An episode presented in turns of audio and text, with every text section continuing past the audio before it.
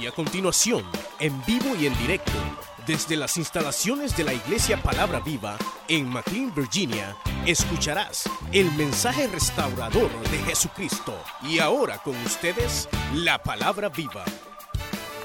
Bueno, gracias a Dios que yo no me traumo, hermano, porque eso de señor, de abuelo, me dicen por todos lados. Pero hay una gran diferencia en realidad entre la vejez física y la vejez espiritual. Igual como la juventud física, como la juventud espiritual. Yo he aprendido que la juventud es un estado, la juventud espiritual. Y en ese sentido uno puede ser siempre joven delante de Dios y ser como un niño. Y también hay eh, vejez espiritual, ¿verdad? Que es la que lo lleva uno a la madurez, a la experiencia. Y esas hay que tenerlas. Y luego la otra, la física, pues hay que sencillamente vivir cada etapa, ¿verdad? Yo cuando, esta es la única iglesia donde me pasan la cámara por la cabeza. Y entonces, siempre que vengo aquí me logro ver todo lo que ya no tengo arriba. Y me logro ver blanco el pelo. y yo mismo digo, qué barbaridad. En realidad no era así, ¿verdad? Pero de todos modos, esas son cosas que no se pueden evitar. Lo que uno tiene que hacer es gozarse, gozarse, gozarse, gozarse. Y una de las cosas que yo sí creo que he logrado en mi vida es aprovechar cada etapa, hermanos. Y gozarme y gozarme y gozarme. Y, y, de verdad, no por otra cosa, sino por el hecho de ser un pastor, créanme que el deseo mío es que Dios los use. ¿Verdad? Y si yo puedo contribuir en algo con mi ministerio, pues con mucho gusto, ¿verdad? La verdad es que eh, algún día ya no voy a poder venir. Algún día ya no voy a poder predicar. Algún día voy a tener quizás que sencillamente ver a otros que lo hagan o ya no lograr hacerlo porque el Señor ya se haya ocupado de mí. Pero mientras pueda, voy a trabajar por dar todo lo que el Señor me permite ver en la palabra para que salgan adelante. Y es un honor realmente cuando me dicen, hermano, los de las filiales, ¿verdad? Vaya a la iglesia y cuando llego por allá dicen, aquí viene nuestro consejero y cabal, como dice el hermano, algunos dicen nuestro abuelito. Bueno, les digo yo, tiren, ¿verdad? Porque de todos modos ya les voy a tirar yo. Entonces, pero lo hacen con cariño, yo los entiendo. Lo hacen con un gran amor y yo les agradezco mucho el respeto que nos tienen a mi esposa y a mí. Y gracias, ¿verdad? Porque eh, quizá con el pasar de los años, la sensación que Dios ha puesto en nuestro corazón es que nos debemos a ustedes. ¿Verdad? Si yo eh, trato de cuidarme es por ustedes, como por todos los hermanos a quienes visitamos, ¿verdad? Ustedes saben que yo soy pastor en San Salvador y tengo ya casi 40 años de ser pastor de la iglesia. Y, y yo pues espero nunca haberle servido de tropiezo a nadie, ¿verdad? Y al contrario, si en mí han hallado algún aliento, espero que lo sigan encontrando. Y cuando vengo donde ustedes igual, ¿verdad? Vengo con la finalidad de poder dejar algo de mí, algo de Dios, y espero que así sea. Amén. Eh, lo que ahora voy a compartirles, sinceramente, está muy importante. Todo está importante. Los dos puntos que ahora voy a señalar y tres son importantes. Con estos tres puntos le estamos dando vuelta al primer grupo. Nos toca el segundo grupo para mañana. Se los voy a aclarar. El primer grupo es los que iban para Emaús descendiendo. Pero el otro grupo son los que no descienden, sino que se quedan estancados, sentados. Y eso los vamos a encontrar mañana. Hoy le vamos a dar el giro a los otros. Entonces leamos la Biblia, pues. Leámosla. Y dice así. Versículo número 25 dice, entonces Él les dijo, oh insensatos y tardos de corazón, para creer todo lo que los profetas han dicho. No era necesario que el Cristo padeciera estas cosas y que entrara en su gloria. Acuérdense, los que tal vez no se habían unido es Lucas 24. 24. Veinticuatro, veinticinco. Y luego dice, y comenzando desde Moisés, y siguiendo por todos los profetas, les declaraba en todas las escrituras lo que de él decían. Llegaron a la aldea donde iban y él hizo como que iba más lejos. Mas ellos le obligaron a quedarse diciendo, quédate con nosotros, porque se hace tarde y el día ya ha declinado. Entró pues a quedarse con ellos. Y aconteció que estando sentado con ellos a la mesa, tomó el pan y lo bendijo, lo partió y les dio. Entonces les fueron abiertos los ojos y le reconocieron, mas él se desapareció de su vista. Y se decían el uno al otro, no ardía nuestro corazón en nosotros mientras nos hablaba en el camino y cuando nos abría las escrituras. Y levantándose en la misma hora, volvieron a Jerusalén y hallaron a los once reunidos y a los que estaban con ellos, que decían, ha resucitado el Señor verdaderamente y ha aparecido a Simón. Entonces ellos contaban las cosas que les habían acontecido en el camino y cómo le habían reconocido al partir el pan. Amén. Pueden sentarse, hermanos. Una de las cosas, hermanos, que uno haya en este texto y en estos aspectos que Jesús hizo ver a estos hombres, es que si hay algo que nos hace descender, no prosperar, no producir y que requiere un cambio, es el hecho de que como nosotros en verdad creemos a la palabra de Dios.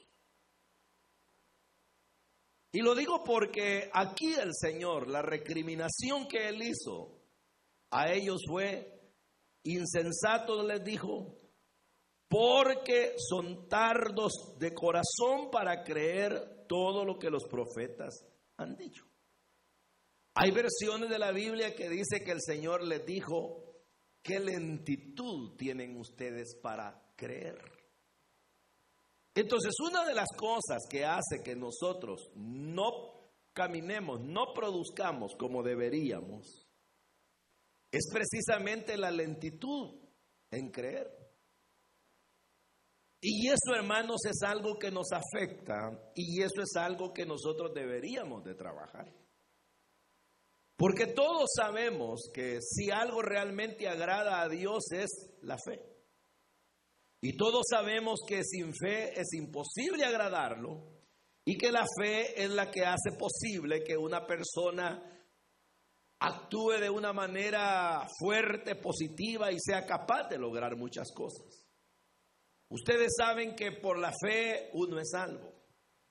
Por la fe nosotros podemos recibir de Dios muchas cosas que necesitamos. Y como dice el escritor a los hebreos, es que la fe es estar convencido de que aquello que aún no ves te será dado. Entonces la fe forma, la fe da vida, la fe crea.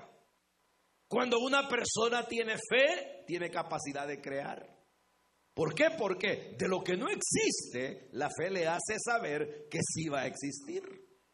Entonces la fe puede hacer que uno supere enfermedades. La fe puede hacer que uno supere cualquier tipo de situación difícil, una crisis financiera, una situación familiar o aún, hermano, los desafíos propios del trabajo en la iglesia, ya sea en la célula, ya sea eh, en la vida de santificación, lo que uno tenga que hacer. Cuando hay fe, acompañando cada acción, uno es más capaz de poder lograr lo que necesita. Pero ¿qué pasa cuando no hay fe? Lo que ocurre es de que no funciona la vida de la misma manera, simple y sencillamente porque no hay fe. Ahora, el problema de los discípulos, el problema de los cristianos, no es necesariamente que no tengamos fe. Porque de alguna manera el hecho de que estemos donde estamos ha sido producto de la fe. Pero el problema entonces no es necesariamente si tenemos o no tenemos fe, sino que el problema es cuán rápido la podemos tener. Porque aquí la acusación es, son lentos. No es, no la pueden tener, se tardan mucho en agarrarla. Entonces el problema de los servidores de Dios es eso. Nosotros de verdad creo que algún grado de fe debe haber para que uno se impulse a hacer lo que hace. Por ejemplo, yo como predicador, si le estoy predicando a una gente que no tiene a Cristo, tengo la fe de que más de alguno va a creer. Y si le estoy predicando a enfermos, tengo la fe de que más de alguno se va a sanar. Pero la pregunta no sería, ¿crees que puede sanarse a alguien o crees que puede alguien salvarse? Sino que la pregunta sería, ¿Cuán rápido soy para creerle a Dios? ¿Cuánta velocidad tengo yo? ¿Cuánto interés en creerle? Porque la dificultad de estos hombres no era que no supieran exactamente, no es que ellos jamás hubiesen oído acerca del Señor, no es que ellos estuvieran totalmente ignorantes de lo que habían dicho los profetas o aún Moisés, el lío era que ellos habían, hermano, creído, pero el creer era como llegar muy tarde a creer, tardarse demasiado, ser muy lentos. Entonces, aquí una de las cosas que Dios nos enseña es que nosotros debemos creerle, pero creerle de inmediato. Debemos de creerle, pero debemos de creerle ya. Debemos de creerle, pero debemos de creerle pronto. Porque si uno no le cree de inmediato, si uno se tarda demasiado en creer, Puede haber algún resultado, pero así como es de tardado el creer, será tardado el logro. ¿Por qué? Porque la fe es la que produce los resultados buenos que nosotros podemos tener. Entonces vino el Señor y es ahí, hermano, donde Él suma otro elemento que también nosotros debemos de tomarlo en cuenta, que ellos no podían en ese momento visualizar, porque dice la Biblia, Él les habló, les declaraba las escrituras desde Moisés y decía lo que los profetas señalaban de Él. Y, llegaron al lugar donde iban, llegaron al final a donde ellos pretendían llegar. Y como el día ya había declinado, ellos le dijeron, mira, quédate con nosotros, no te vayas, el día ya ha declinado, ¿por qué no te quedas? Y entonces viene el Señor y se quedó con ellos. Y mire usted qué cosa. Les había declarado la palabra. Les había dicho, son tardos de corazón para creer y eso de tardarse los vuelve insensatos. Pero viene que todavía no lograban ellos percibir que Él estaba allí. Y entonces dice que se queda con ellos y cuando estaba sentado a la mesa con ellos, bendijo el pan, lo partió y les dio para que comieran. Cuando él hizo eso, de partir el pan, bendecirlo y darles, se les abrieron los ojos. Pero yo preguntaría, porque para mí, ¿qué era esto? Eso era el que ellos hayan recordado, el que ellos hayan vivido ese momento y se hayan abierto sus ojos, es porque, hermano, Jesús repitió una acción. ¿Y cuál fue la acción que el Señor repitió? La cena. Como cuando allá en el aposento alto les dijo, ¿cómo he querido tener esta cena con ustedes? Y era típico del Señor Jesús. En aquella noche, en el aposento alto, Él estableció la comunión de la iglesia y que nosotros rememoráramos sus padecimientos. Pero el Señor en toda reunión que tenía, porque lo más seguro es que estos dos no estaban allí en ese momento con los doce cuando Él instituyó la cena. Pero, ¿y ellos cómo era que sabían que Él bendecía el pan de esa forma? ¿Y cómo es que ellos sabían que hasta la forma de partirlo era peculiar en Él? ¿Ah? Porque ya se los había dado. La Biblia recuerden que no nos va a narrar todo, nos narra lo más importante. De manera tal que lo más importante en la institución de la cena del Señor como recordatorio y como esa anunciación de su muerte hasta que Él regrese, solo la hizo con los apóstoles, pero, y esa es la que los evangelistas nos cuentan, pero el Señor a todos aquellos que eran sus discípulos les enseñaba lo mismo les enseñaba cómo debían recordarlo, les enseñaba la comunión, les enseñaba el que ellos convivieran, les enseñaba a cómo compartir los alimentos y cuando ellos vieron cómo partió el pan, cómo lo bendijo, dijeron, no, este estilo es único, es del Señor. Pero ¿por qué les digo eso? ¿Y qué quiero mostrarles? Que una de las cosas que nos estanca, una de las cosas que nos nubla, es no percibir a Dios en la repetición de obras que Él hace a diario a favor nuestro. Por ejemplo, alguien me decía, oí un comentario, y me decían, hermano, realmente aquí en Estados Unidos cuesta un poco más con la gente porque la gente no tiene necesidad. Porque la gente tiene comida. Porque la gente tiene trabajo. Porque la gente tiene casa. Porque la gente tiene carro.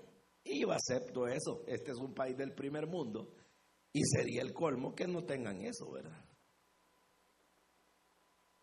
¿No les parece? Pero la pregunta es, quién es el que realmente provee. ¿Quién es el que a diario nos hace levantarnos conscientes de la vida equilibrados, con la disposición de ir a trabajar? ¿Quién es el que nos da la capacidad de respirar? ¿Quién es el que ubica nuestra vida para que camine hacia donde debe ir? ¿Quién es, hermano, el que nos permite hacer una digestión adecuada de lo que comemos? ¿Quién es el que nos permite que al tragarnos el agua, al beberla, ella cumpla la función que debe en nuestro organismo? ¿Quién es aquel que hace que nuestro sistema circulatorio funcione, de modo que nuestra sangre vaya por todo el cuerpo y haga que cada órgano viva adecuadamente. Dios. ¿Y quién nos da la oportunidad de, de trabajar Él? ¿Y quién es el que nos permite vivir Él? Pero nosotros eso lo olvidamos. Ellos habían olvidado las acciones de Jesús. ¿Cuántas cosas había hecho Jesús? caminó sobre el mar, resucitó muertos, limpió leprosos, reprendió demonios, multiplicó peces, multiplicó panes, dio de comer a multitudes, hizo grandes cosas. Y Juan, para resumirlo todo, dice, hizo tanto que si todos escribieran en los libros, no cabrían en el mundo. Y entonces, eso es lo que pasa con Dios. Dios todos los días está repitiendo cosas con nosotros. Todos los días está el sello divino en lo que ocurre. Hermano, todos los días una flor hermosa tiene el sello de Dios, sí, la vemos. Y uno dice, qué color más lindo. Mire, esta es diferente de aquella, por supuesto. ¿Y por qué? Porque tiene una diversificación de Dios. Todo es creado por Él. Esa rosa se va a marchitar, pero va a venir otra y quizás mejor que esta. Uno mira las olas del mar, nunca se acaban, siempre está una sobre otra. Uno mira el cielo, leía eh, eh, eh, Isaías que dice, porque yo decía, Señor, eh, nos, el avión se va sobre las nubes y me dice mi esposa, y todas esas nubes son pura nieve, le digo yo, es agua que, que va a caer en forma de nieve, esa es agua en otro estado, no es líquida. Y entonces dice Isaías, así como la lluvia riega la tierra y como la nieve también, la lluvia y la nieve. Hay agua y hay nieve, lluvia de agua, lluvia de nieve, dice Isaías. ¿Y qué hace? Lo mismo que hace la lluvia de agua con la lluvia de nieve, son iguales. ¿Por qué? Porque es agua. ¿Y qué es lo que hace? Regar la tierra capacitarla para que produzca, para que en ella hayan cultivos. Entonces dice el Señor, así como yo envío las lluvias de agua, las lluvias de nieve, y hacen que la tierra produzca, mi palabra también. Pero oiga, es el sello divino. Y entonces yo, cada vez que me levanto, tengo el sello de Dios. Cada vez que camino, tengo el sello de Dios. Cada vez que como, tengo el sello de Dios. Cada vez que hablo, tengo el sello de Dios. Cada vez que pienso, tengo el sello de Dios. Cada vez que yo eh, voy a algún lugar, realizo una labor, tengo el sello de Dios. En todo tengo el sello de Dios. Y por eso es que Pablo cuando hablaba de esa revelación general decía, es que Dios con su eterno poder y deidad se hacen claramente visibles desde la creación del mundo. Siendo entendido todo por las cosas creadas. Entonces Dios nos vive hablando a través de cada acción. Pero uno, hermano, así como se vuelve tardo en creer y, y no es pronto para recibir con fe aquello que Dios a uno le está dando, uno viene y uno se acostumbra. Se acostumbra a la vida que se le olvida que todo tiene el sello de Dios. Es así. Y mire, uno puede tener todos los días, usted se levanta, durmió en una buena cama quizá, va y tiene un buen desayuno, puede comer un almuerzo, inclusive la cena, y uno se acostumbra, desayuno, almuerzo, cena, a vivir, a caminar, a manejar, a trabajar, y sabe que se le olvida que todo tiene el sello de Dios. Entonces ellos así estaban, habían olvidado cómo eran las obras del Señor. Se les había olvidado que Él les había enseñado muchas cosas y cuando en aquel lugar un simple recordatorio, yo me pongo a pensar y mírelo usted de esta manera. Eran ellos los que le estaban diciendo a él, quédate con nosotros. Jesús era como el forastero. Podemos entender que no era él el que llevaba pan. Y entonces, ¿por qué tomó la libertad de ponerse a bendecir cuando a usted lo invitan a comer y usted no come y espera que hagan la oración? ¿Quién la hace? ¿La hace usted o el que ha invitado? Usted la puede hacer a menos que le digan, hermano, diríjanos la oración. Pero mientras no le dicen, usted prudentemente está esperando que el que invitó haga la oración. Y, bueno, y cuando el otro dice, vamos a orar, usted dice, es lo más propio, Él está dando el pan. Y entonces, ¿por qué Jesús de un solo irrumpe bendiciendo? Si no lo llevaba Él. ¿Por qué no esperó que Cleofas, donde llegaban? Como le repito, algunos dicen que ellos ahí vivían y que llegaban a donde iban y donde iban era lo suyo. Pudieron decir, aquí hay pan, quédate con nosotros. Entonces lo más propio era esperar que el anfitrión, que el dueño de casa, que el que estaba invitando dijera, Señor, bendecimos el pan. Pero vino el Señor y dijo, pues no, aquí me les adelanto. Y lo bendijo y lo repartió. Y cuando bendijo, ¿cómo hacía, hermano? ¿Cómo era que Jesús bendecía el pan?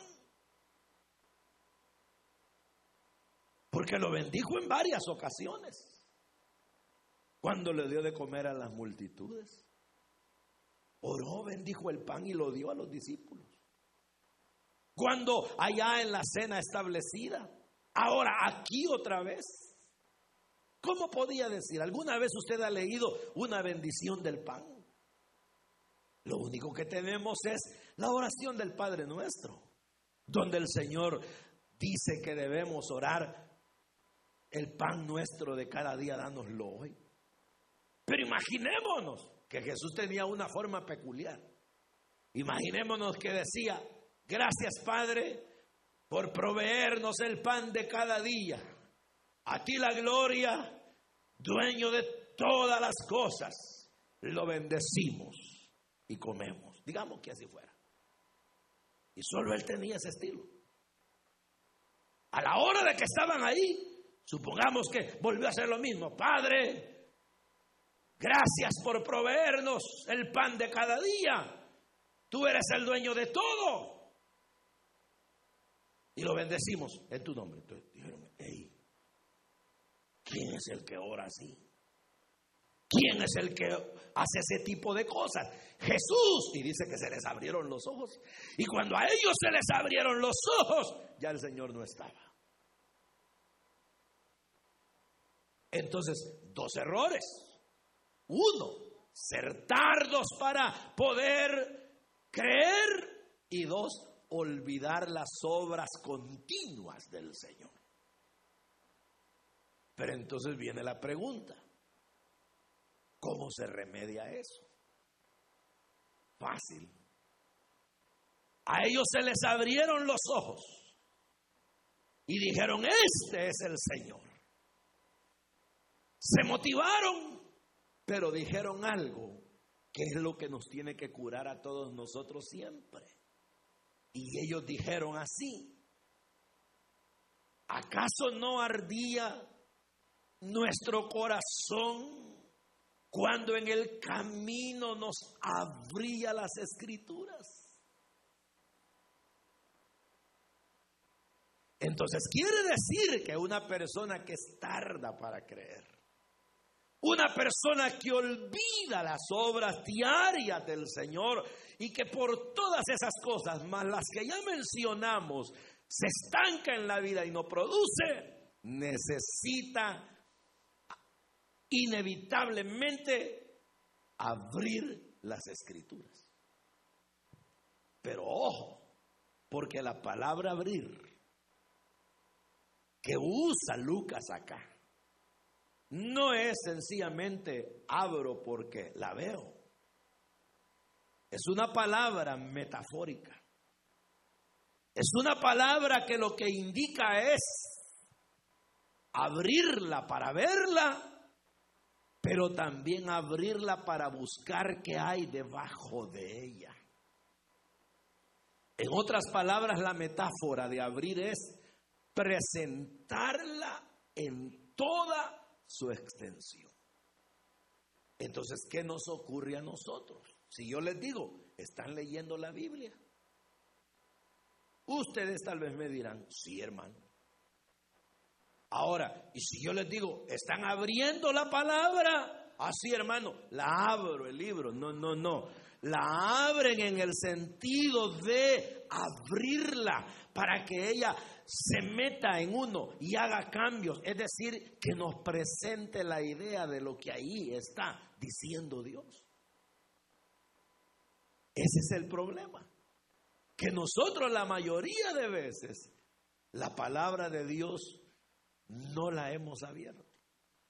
Y no la hemos abierto porque para abrirla como debe ser abierta, hay que meditarla, hay que considerarla, hay que hacerle preguntas a Dios, hay que detenerse a ver lo que ahí hay.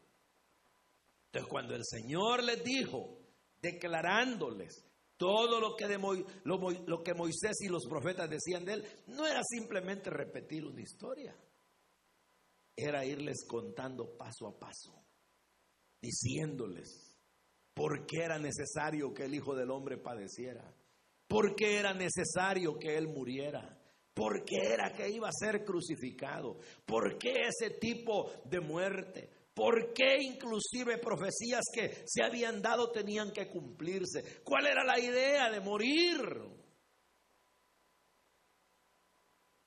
Y al tercer día resucitar. Me hace una pregunta un pastor un día de estos. Vamos a ver cómo fue que me dijo. Me hizo una pregunta y me dice, Ah, ya me acordé. Me dice, hermano, y cuando el apóstol Pedro dice que el Señor Jesús fue y predicó a los espíritus encarcelados, siempre hemos creído que llegó al lado de los justos. Y que ahí predicó, es así, hermano. Porque yo oigo, me dijo, que mm, hay teólogos que afirman que Él no llegó solo al lugar de los justos, sino que llegó al lugar de los injustos. ¿Y usted qué dice? me dijo. Entonces le respondo y le digo, es que todo depende de qué interprete usted que fue la muerte de Jesús. ¿Por ¿Qué fue la muerte de Jesús? Que el justo se hizo injusto. Que cargó con los pecados nuestros. ¿Y qué es el pecado? El pecado es un estado que la paga de él es muerte. Pero, ¿qué muerte? Física, espiritual, y eterna. ¿Y la física cómo se paga? Muriendo, dejando de palpitar. ¿Y la espiritual cómo se paga? No teniendo la presencia de Dios en uno. ¿Y la eterna? Separados totalmente de Él. Muy bien, ¿dónde se paga o nos, a dónde nos manda la física? Al cementerio. La espiritual a un estado de muerte en el que no podemos comprender las cosas de Dios. Y la eterna, ¿dónde nos manda? Al lago de fuego. A la eternidad de condenación separados de Dios. Y ese era nuestro pago. Y entonces cuando Jesús va a la cruz, ¿qué hace? ¿Qué pagó Jesús? ¿Qué pagó por ti? ¿Qué pagó por mí? ¿Ah? Pagó todo. Entonces cuando a él le cae la ira de Dios, lo mata físicamente, lo mata espiritualmente, pero lo mata eternamente.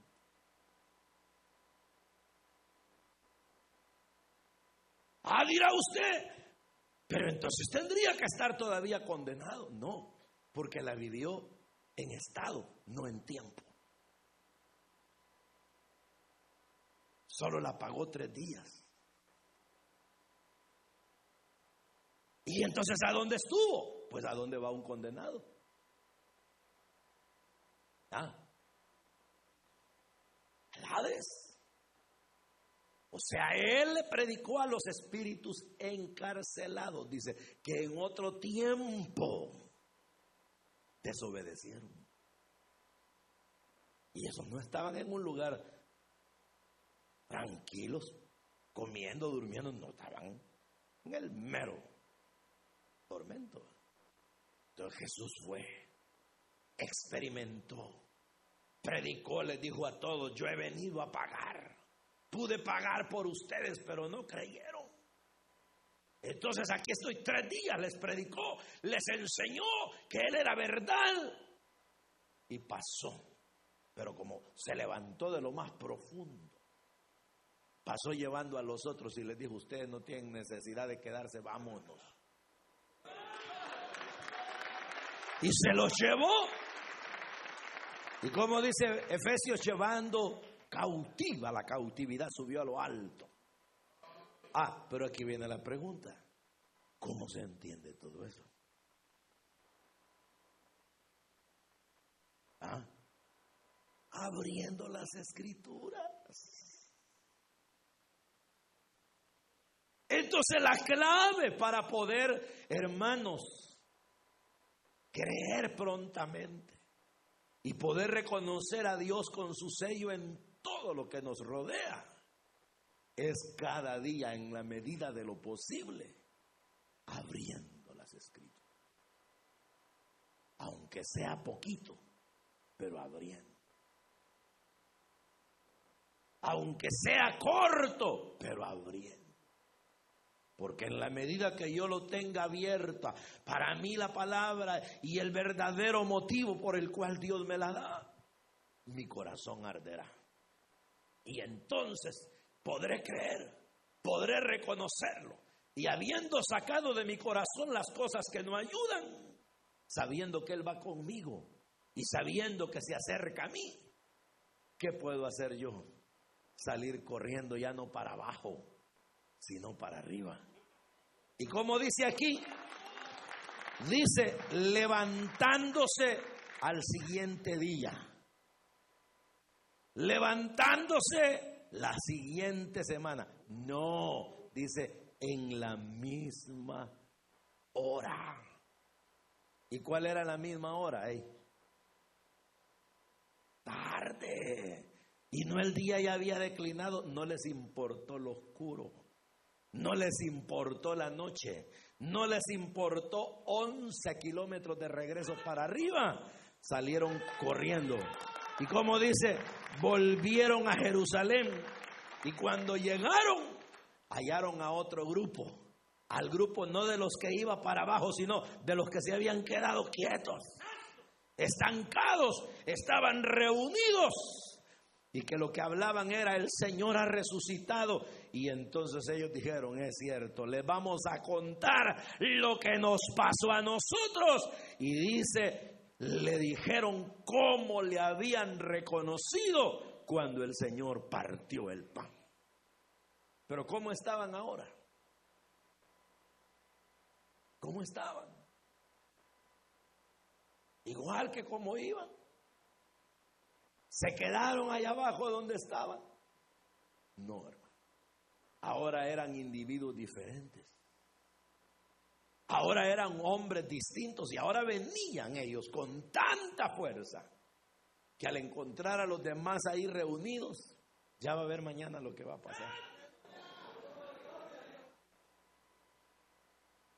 Pero el asunto es de que nosotros tenemos que esforzarnos por creerle al Señor. Sí, te creo, Señor. Sí, pero ¿cuándo? Ya. ¿Cuándo me vas a creer? No seas lento para creerme, diría el Señor. Créeme ya. Mire, hermano, es que sinceramente, usted nunca se ha preguntado por qué es que en la Biblia las cosas, según las narra, ocurrían de una manera tan inmediata. Ejemplo. Vale, le voy a poner dos ejemplos. El Señor dice a Pedro, Pedro, ¿de quién cobran los impuestos? Sin embargo, para no hacerles estorbo a esto ni escándalo, anda al mar, pesca y el primer pez que hay es abrirlo y ahí hay dinero para pagar tu impuesto y el mío. Y Pedro sale, tira un anzuelo, agarra un pez, haya dinero, paga por él y por Jesús. ¿Cuánto nos hubiéramos tardado nosotros?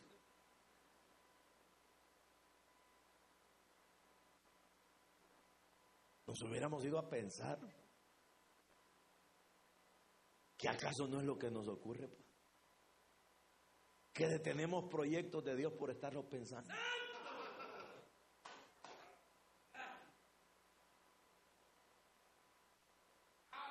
Va, imagínense, ese es un caso. Y los otros hermanos donde oraban por los enfermos. Donde yo no sé si usted ha encontrado que orando por un endemoniado gritaban y sudaban y todo. No, si solo daban una orden. Pero ¿por qué era tan práctico, hermano?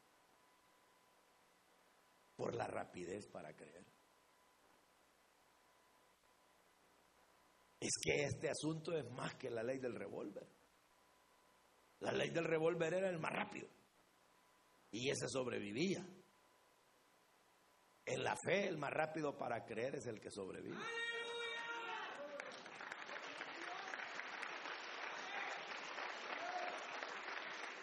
¿Sí? Y esto es como un desafío, ¿acaso no? Hoy sí Santiago, no Tomás. Decía, muéstrame tu fe pues. Como quien dice, desenfunda pues. Saca tu fe. Yo te voy a mostrar la mía. Y entonces, ¿cómo puede el otro mostrarla tan inmediato y yo todavía pensando, ¿y qué le voy a mostrar? Porque nos tardamos mucho. A Dios creámosle. Y veamos que en todo lo que existe, si bien es cierto, no es un panteísmo como creen algunos que Dios es la naturaleza. No, Él es el dueño de todo. Él no es un árbol de mango. Él no es un árbol de coco. No, Él es el dueño de todo. No es el mar, no es el cielo. Él es el dueño de todo. Pero, ¿qué hace con el cielo? Te lo pone encima, te saca estrellas, te pone un sol, una luna. ¿Para qué? Para que sean como esas lumbreras que te estén mostrando el camino. Saca los vientos de sus depósitos. ¿Para qué? Para que nos traigan oxígeno. Saca las lluvias. ¿Para qué? Para que rieguen los campos y estos produzcan el alimento. Y nos da a nosotros la energía, la fuerza. Es que Dios, hermano, en todo tiene su sello. En todo. Dígame algo donde no esté Dios. ¿Ah? Yo no quiero presumir, ¿verdad? Yo sé que no, no soy como otros que viven en el aire, pero, pero a, a mi esposa y a mí nos toca agarrar alrededor de unos, quizás unos, ¿qué serían? Entre 30 y 40 aviones por año. Y cada vez que las cosas se suben, y empiezan a temblar y arriba y a tronar, ¿verdad? Yo me pongo a preguntarme siempre y le digo, Señor, sinceramente estoy confiado. Miro que la gente se pone pálida y yo le digo, Señor, de verdad estoy confiado. ¿Sabes por qué estoy confiado? Porque tú eres el dueño de los vientos, tú eres el dueño de la atmósfera, tú eres el dueño de ese piloto, de este avión y también de mi vida. Y si ya mi vida para ti terminó, esta cosa se va a caer y nada me va a salvar. Pero si todavía no, por más que truene, ahí voy. Entonces yo, sinceramente, reposo en eso. Pero yo me pongo a pensar, es que en todo está Él. En todo. En todo, hermano. En todo, en todo, en todo, en todo, en todo está el Señor. Entonces, no lo olvidemos. Porque cuando uno va a cubrir la célula, si uno sabe que Dios está en todo, va a ir con la fuerza que eso le impregna, ¿verdad? Si uno sabe que al abrir la Biblia va a hablar del Dios poderoso, va a hablar con seguridad de Él. Y si alguien dice, mire, yo estoy enfermo y cree que ese Dios me puede sanar, pues dígale, pídale. ¿Y usted qué dice? No, pídale. ¿Y usted cree que usted me puede sanar? No, yo no, Él tal. Él, dígale a él. Pero uno va con la seguridad de que eso es así. Y entonces viene Él y ¿qué es lo que hace? Cambia nuestro interior. Y una persona que tiene todos estos elementos en orden en su vida es otra, hermano. Deme usted una persona que no vea que Dios está con él. Deme usted a alguien que crea que el Señor no camina con él. Deme usted a alguien totalmente apesadumbrado en sus sentimientos y emociones, en sus creencias, porque solo cosas negativas tiene. Deme usted una persona que sea tarda para creer. Deme usted una persona que no perciba la mano de Dios en las cosas que suceden a su alrededor. ¿Qué tendrá? Una persona sin fuerzas que va para abajo.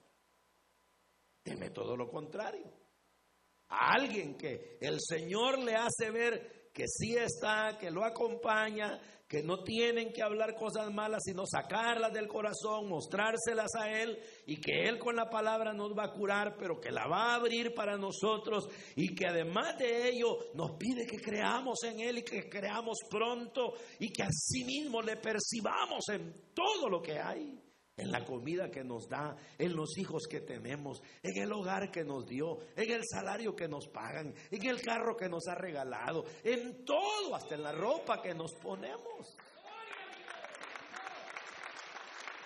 No, hombre, hermano. Yo le aseguro que si me da uno de una forma y otro de otra, la diferencia va a ser clara. El otro todo el tiempo va a andar rabiando y tirando patadas y no mira nada claro y lo que hace lo va a hacer a cuestas, protestando y todo el tiempo con esa conducta fea. El otro no.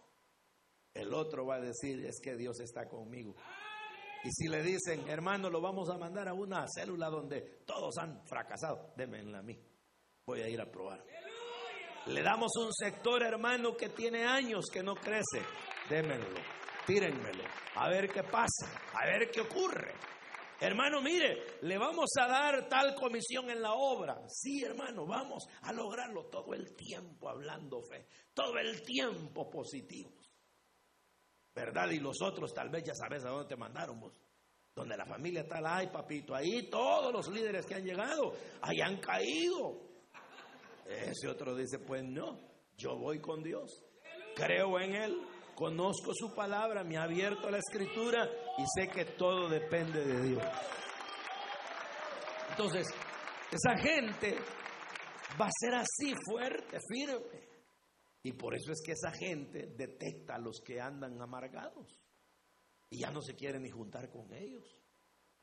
Porque dice que no, es que los hermanos, mire, cada vez que llego, solo chambres, me dicen, solo cosas hablan, se comen a los fulanos, se echan aquí para allá, solo amargura sacan. No, yo no me quiero enfermar. Y vienen nosotros y miran a este que es positivo y dicen, no, vos un huesito andas buscando, vos tal cosa, vos aquí, vos allá no se entienden. Pero no es cierto, no es que la gente ande buscando huesitos, ni tampoco es que los otros no tengan compostura. El asunto es que Dios quiere que todos veamos que se puede, que se puede, que se puede, que se puede, hermano, que se puede. Deme 11 hombres que lo entiendan. Ah, solo 11.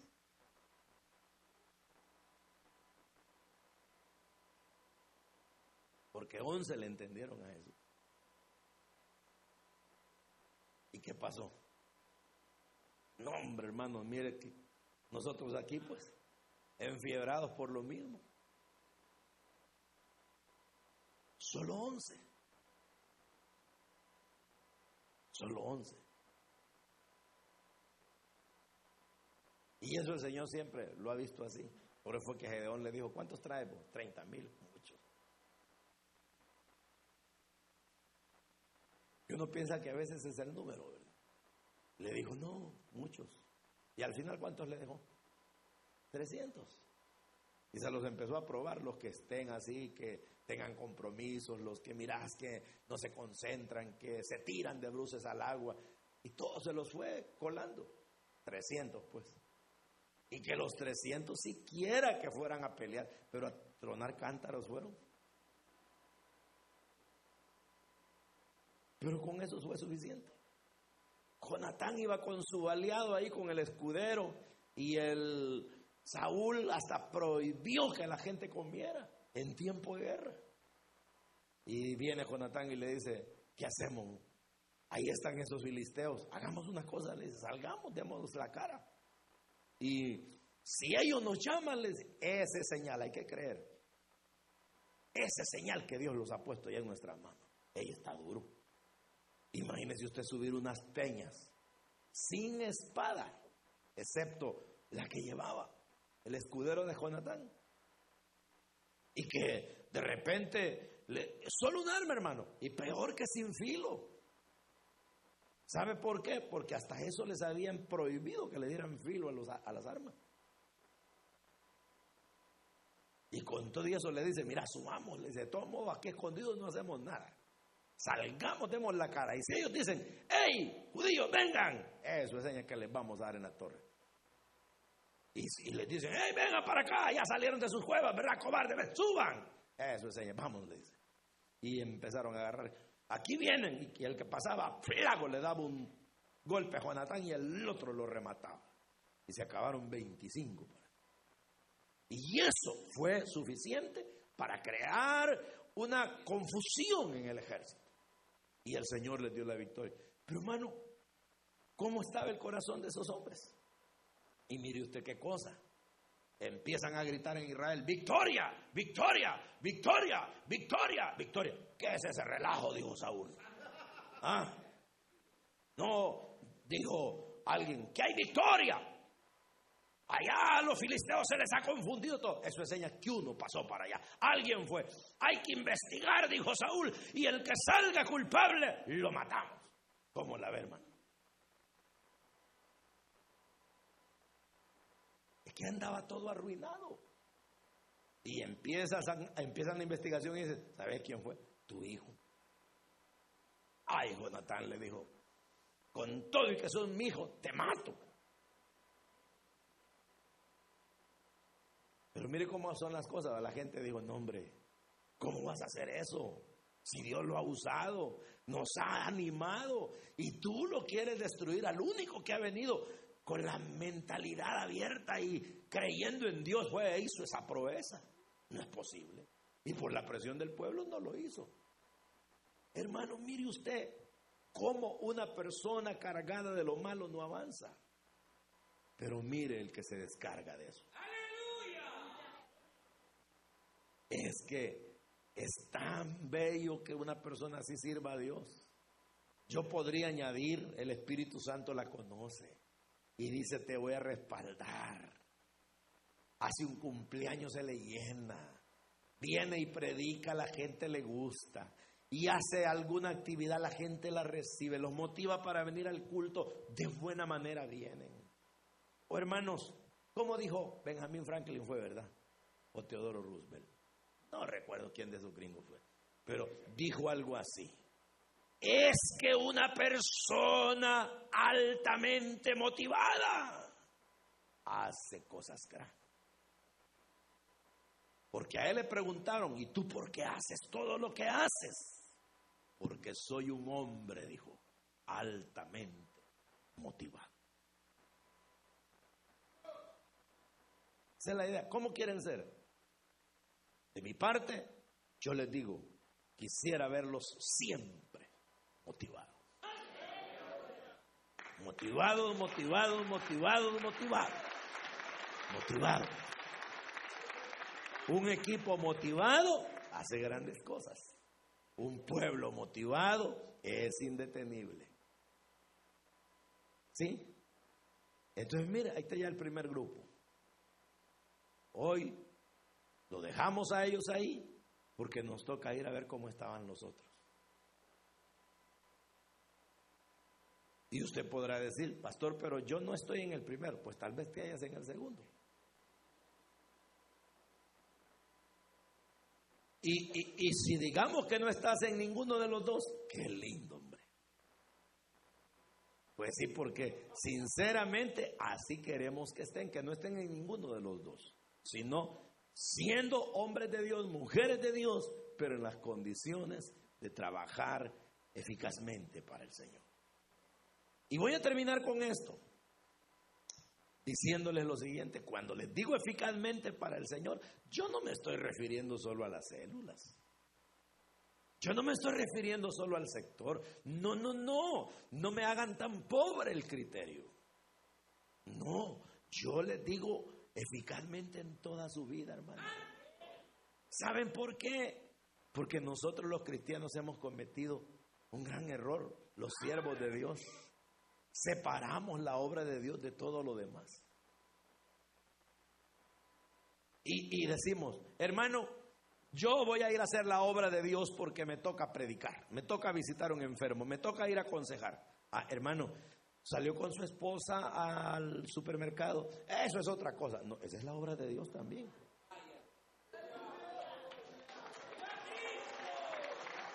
No, es la obra de Dios que salió a jugar con su niño. No, hombre, hermano, yo eso de andar jugando pelota, eso es carnal. Esa es la obra de Dios, hombre. Platicar en la familia, hacer juntos una actividad, tomarse un día para salir con ellos y convivir como esposos e hijos. Eso es obra de Dios. Ah, no, no, no, pero está bien, pues le acepto esa. Pero no me vaya a decir que la obra de Dios es cuando yo voy a hacer el trabajo que hago en la construcción. Eso es también la obra de Dios.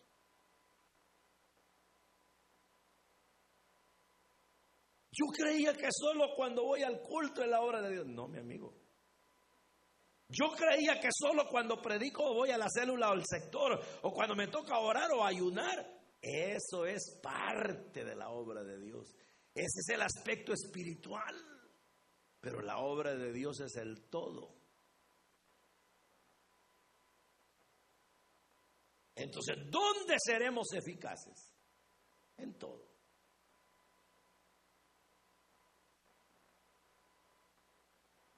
En todo. Porque todo es la obra.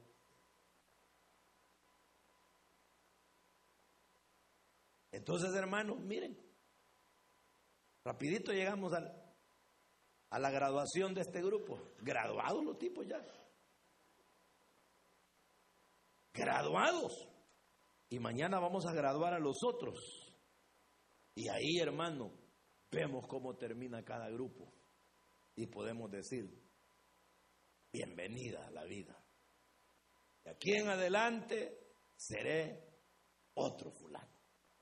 Fui otro, otra, desde el día que me convertí pero me había confundido. Pero ya el Señor me ubicó, me pegó un giro y de aquí en adelante seré otro y otra para la gloria de Dios. De eso se trata, hermanos. De eso se trata. Y de ahí, después de todo esto, los resultados vendrán. ¿No lo creen? Crean. Sean prontos para creer. Créanle a Dios. Si el Señor te dice, te bautizo con Espíritu Santo, hay gente que me vive diciendo, hermano, tengo 10 años de ser cristiano y no me ha bautizado el Señor con su Espíritu. ¿Y por qué, hermano? No sé, fíjese, hermano. No seas tardo para creer. El problema es que estás tardándote mucho. No, no, pero es que yo le creo. No, dime cómo le crees. Ah, pues sí, como yo espero cuando estoy orando que Él me doble la lengua, que me agarre por aquí, que me haga por allá, que siento un fuego en mi corazón. No, hombre. Tienes que entender que las cosas sobrenaturales, el poder de Dios, Él puede mostrarlo en el terremoto, Él puede mostrarlo en el viento recio, pero no lo hace así, lo hace en un silbo apacible. Y entonces, ¿qué es? El bautismo en el Espíritu Santo, definición, investidura de poder de lo alto. Ah, ¿qué es eso? Respaldo. De acuerdo, unción, está bien, pero ¿cómo se manifiesta? Hablando en lenguas. Ah, ¿y cómo sé que puedo hablar en lenguas? Ah, bueno, porque Dios te envía señales. ¿A dónde? ¿A dónde? ¿A dónde? Aquí, mira. A la mente. Y de repente tú estás orando y se te aparece una palabra que no es tuya, pero uno la bota y dice, no, yo no creo eso, yo no creo eso. ¿Verdad que sí? Ah, ya ven que son tardos para creer. Cuando aparece la señal es como el silbo apacible. Oh, eso es, Señor, esa palabra. Y es así, pa, dígala. Y, y luego viene otra. Dígala. Y luego viene otra. Dígala. Y luego viene otra, dígala. Oh, eso es. Sí, eso es. Y después viene la comunión y el Espíritu habla con Dios y entonces es que vienen las emociones. Viene el poder y Dios dice eh, cuando se habla en lenguas, porque uno no le entiende, pero el Espíritu se edifica. Y es entonces cuando uno puede ir prosperando y más y más. ¿Pero por qué? Porque fue rápido. Amén. Vaya pues. Dice que pudiera seguir, pero mañana me van a sacar el jugo.